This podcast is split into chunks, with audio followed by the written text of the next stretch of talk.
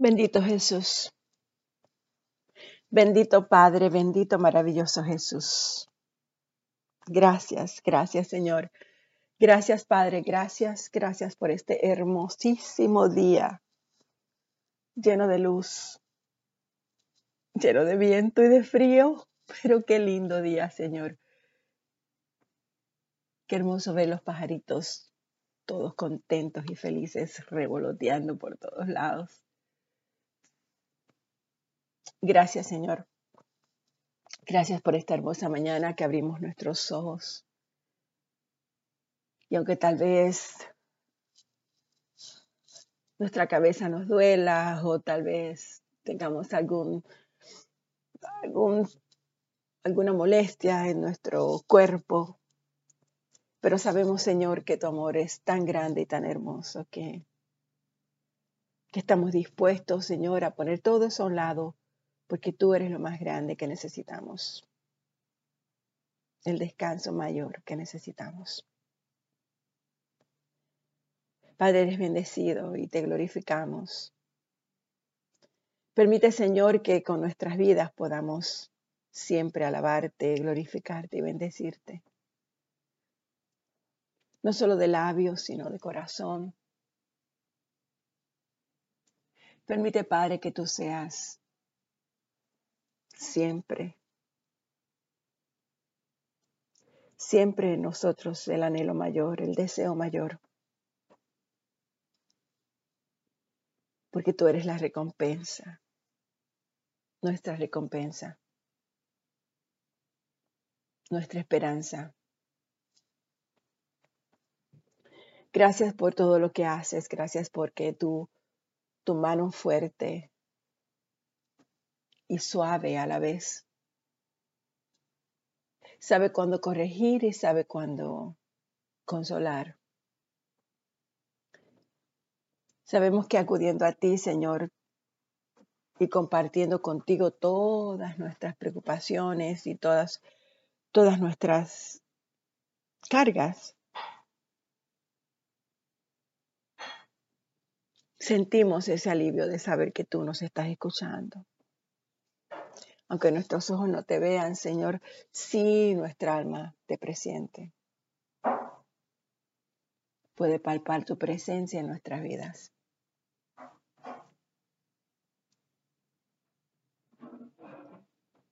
Hoy, mi Dios, haz de nosotros hombres y mujeres más fuertes, guiados en todo momento a ayudar, a dar lo mejor de nosotros en todas las áreas. ¿Qué es lo mejor de nosotros? Lo que tú has puesto ahí desde antes de la fundación del mundo. A dar lo mejor de mí.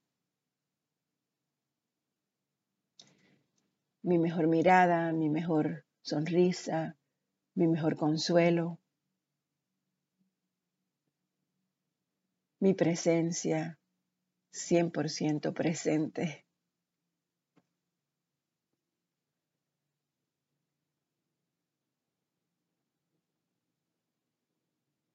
Te pido, Padre amado, que el día de hoy podamos llenar ese huequito que alguien tenga y que esté necesitado de, de un consuelo, de una palabra amorosa, de una palabra de aliento, de edificación. Y a la misma vez, Señor, te pedimos que haya alguien a nuestro alrededor, que traigas a alguien a nuestras vidas, que sea esa persona que nos edifique, que nos levante, esa persona que tú uses, mi Dios, para dejarnos saber que tu amor está siempre presente y que tú conoces todo de nosotros, cada necesidad, cada preocupación. Así que Padre, hoy te pido esto. En nombre de tu Hijo Jesucristo, abre nuestra voluntad, Señor, abre nuestra voluntad para que se una a la tuya. Gracias, Señor, gracias. En nombre de Jesús. Buenos días, hermanas, hermanos. Continuamos con la lectura del libro de Jeremías. Nos quedamos en el capítulo 19, el versículo 11. Y hoy comenzamos con el versículo 12 del mismo capítulo. La traducción es la traducción nueva viviente.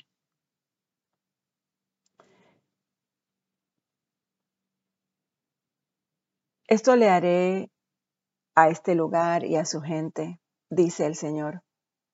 Haré que esta ciudad sea profanada como Tofet.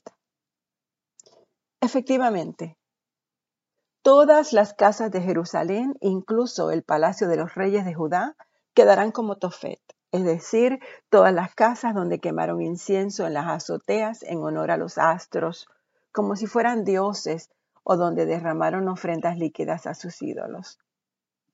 Después de transmitir el mensaje, Jeremías regresó de Tofet, el basurero, y se detuvo frente al templo del Señor y allí le dijo a la gente, esto dice el Señor de los ejércitos celestiales, Dios de Israel, traeré desastre sobre esta ciudad y las aldeas vecinas, como lo prometí, porque tercamente se negaron a escucharme.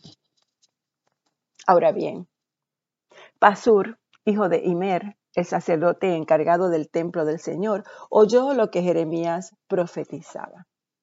Así que arrestó al profeta Jeremías y ordenó que lo azotaran y que lo pusieran en el cepo junto a la puerta de Benjamín en el templo del Señor. Al día siguiente, cuando al fin Pasur lo puso en libertad, Jeremías dijo, Pasur, el Señor te ha cambiado el nombre, y de ahora en adelante serás llamado el hombre que vive aterrorizado. Pues esto dice el Señor. Enviaré terror sobre ti y todos tus amigos, y verás cuando sean masacrados por las espadas del enemigo. Entregaré al pueblo de Judá en manos de Babilonia. Él los llevará cautivos a Babilonia o los traspasará con la espada y dejaré que tus enemigos saqueen a Jerusalén. Todos los tesoros famosos de la ciudad, las joyas preciosas, el oro y la plata de tus reyes serán llevados a Babilonia.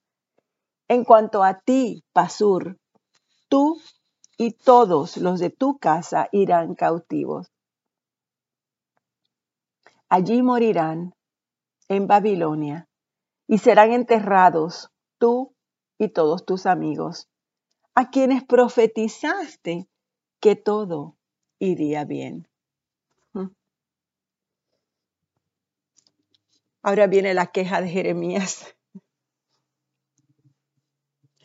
Y esta es una de las quejas más hermosas cuando le dice, Señor, tú me seduciste. oh Señor, me engañaste y yo me dejé engañar. Eres más fuerte que yo y me dominaste. Ahora soy objeto de burla todos los días. Todos se ríen de mí. Cuando hablo me brotan las palabras. Grito, violencia y destrucción. Así que estos mensajes del Señor me han convertido en objeto de burla. Sin embargo, si digo que nunca mencionaré al Señor o que nunca más hablaré en su nombre, su palabra arde en mi corazón como fuego. Es como fuego en mis huesos. Estoy agotado tratando de contenerla, no lo puedo hacer. He oído los muchos rumores acerca de mí y me llaman el hombre que vive aterrorizado. Me amenazan diciendo, si dices algo te denunciaremos. Aún mis viejos amigos me vigilan, esperando que cometa algún error fatal. Caerá en su propia tampa, dicen y entonces nos vengaremos de él. No obstante, el Señor está a mi lado como un gran guerrero. Ante él mis perseguidores, ante él mis perseguidores caerán. No pueden derrotarme. Fracasarán y serán totalmente humillados.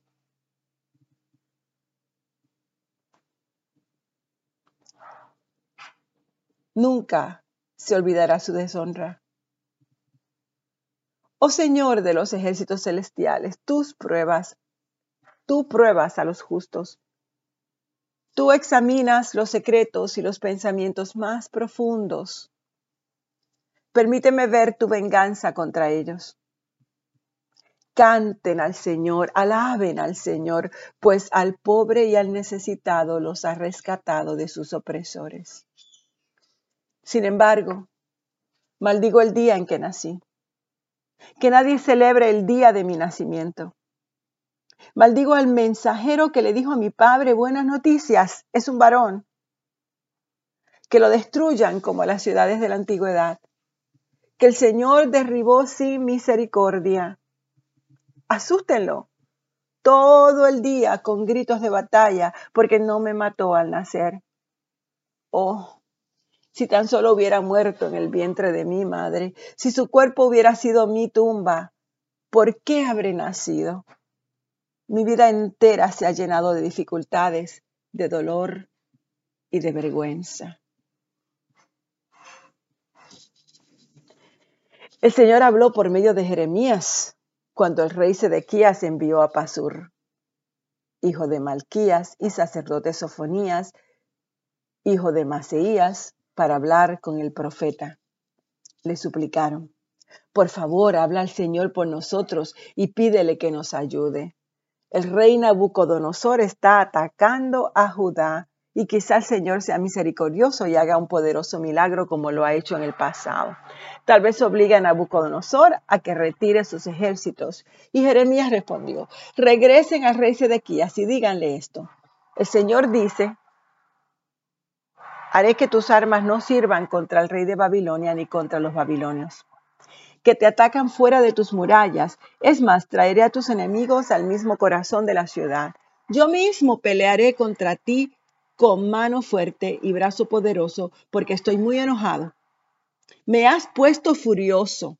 Enviaré una plaga terrible sobre esta ciudad y morirán tanto la gente como los animales. Después de todo eso, dice el Señor, entregaré al rey Sedequías, a sus funcionarios y a todo el que en la ciudad sobreviva a la enfermedad, a la guerra y al hambre en manos del rey. El rey Nabucodonosor de Babilonia. Y en manos de sus otros enemigos. Él los masacrará y no le mostrará misericordia, piedad o compasión. Dile a todo el pueblo que esto dice el Señor, elijan entre la vida y la muerte. Todo el que permanezca en Jerusalén morirá por guerra, enfermedad o hambre, pero aquellos que salgan y se entreguen a los babilonios vivirán.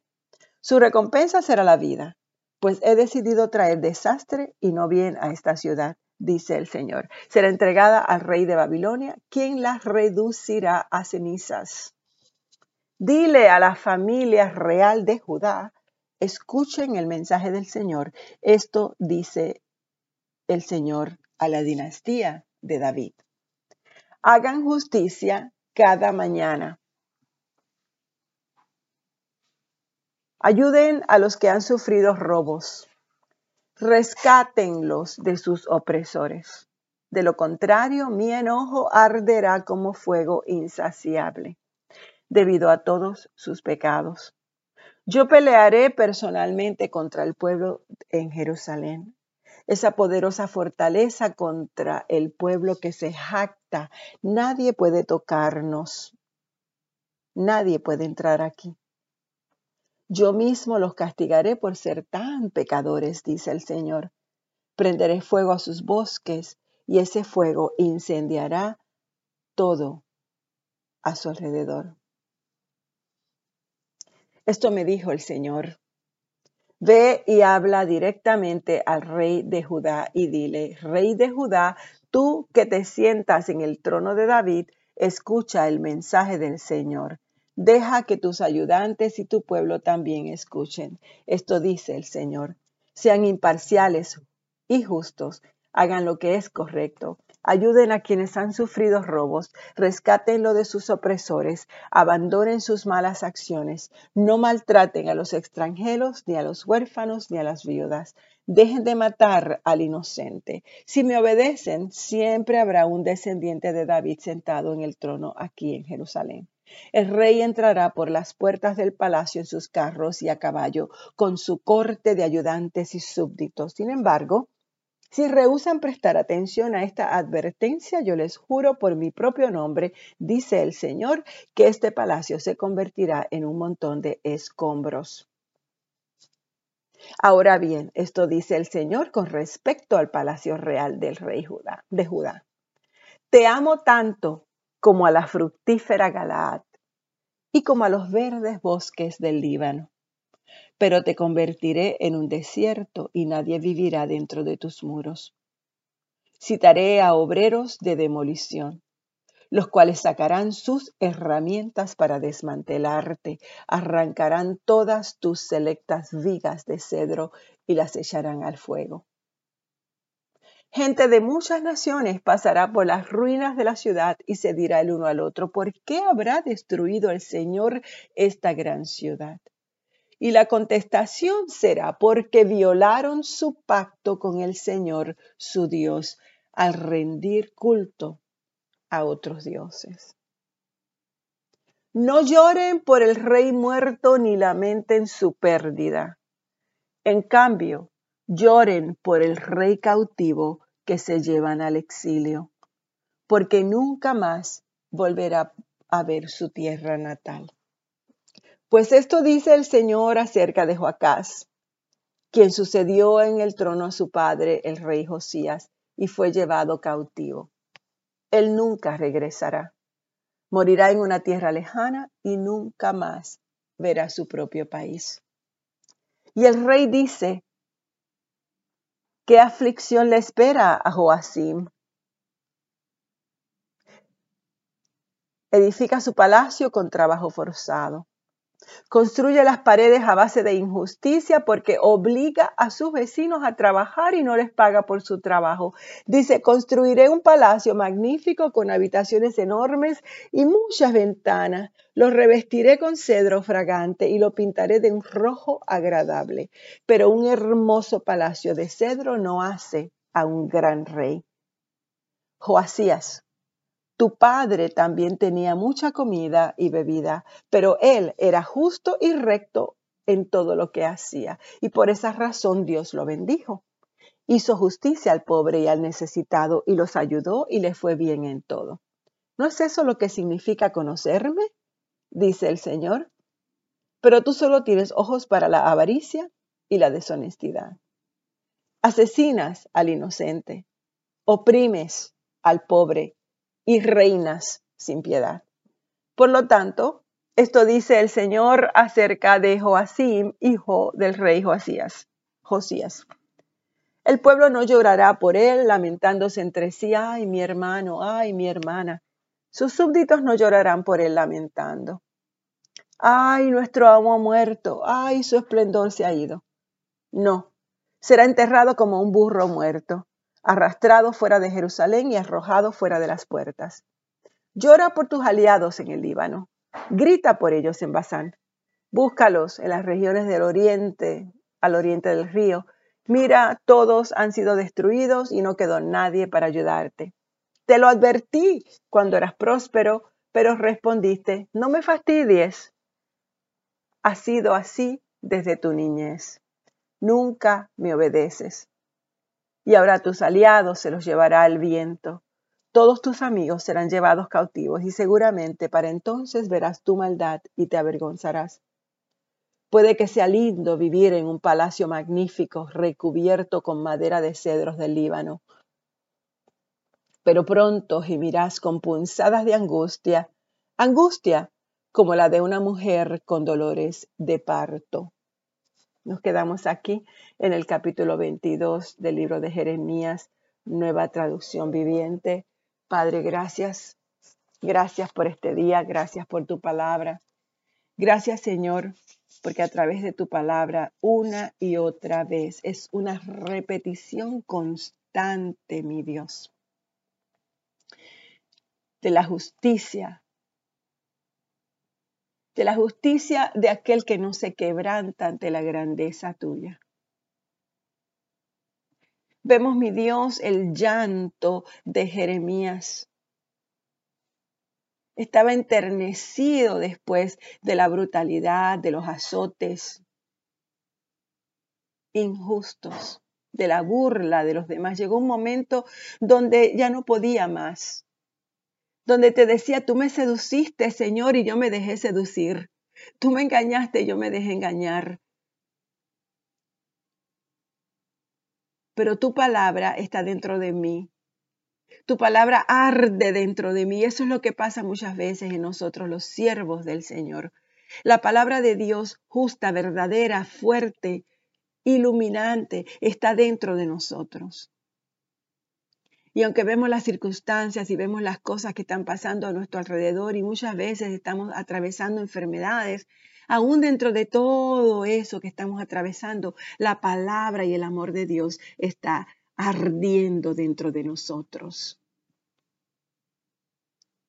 Yo creo que esa es una de las expresiones más hermosas de, ese, de, Jeremías, cuando le dice, me seduciste, Señor, tú me seduciste. Es como tú me enamoraste, tú me convenciste que fuera tu profeta y yo me dejé convencer, porque tu amor es tan grande y tu amor es tan maravilloso que solamente tú, solamente tú puedes llenarme. Pero luego de ahí, luego de ese ataque de depresión, de ese ataque de llanto, sale con más fuerza, sale con más, con, más brillos y con más poder, el poder de Dios para hablar. Y mira como luego los reyes tuvieron que venir donde era, decirle, mira, oye, háblale a tu rey, háblale a tu Dios y dile que tenga compasión con nosotros, que tenga piedad de nosotros, porque aún a, a través de las burlas, aún como lo miraban, aún como lo despreciaban, porque de los labios de Jeremías salía solamente, habrá destrucción si no se arrepienten. Muchas veces son cuando confrontamos a las personas con la verdad, cuando le decimos tienes que cambiar, tienes que creer en el Padre, tienes que mirar a Dios y solamente a Dios. Nos miran con desprecio, se burlan de nosotros porque piensan que estamos equivocados, porque lo único que ellos pueden ver y tocar y, y sentir son las cosas del mundo, porque están ciegos a la fuerza y el amor de Dios porque a Dios solamente se le puede ver, en el Espíritu. Tenemos que estar cifrados, tenemos que estar pendientes a su palabra, tenemos que tener un corazón desmayado por Dios. Hoy, hoy yo le pido al Señor que nos seduzca.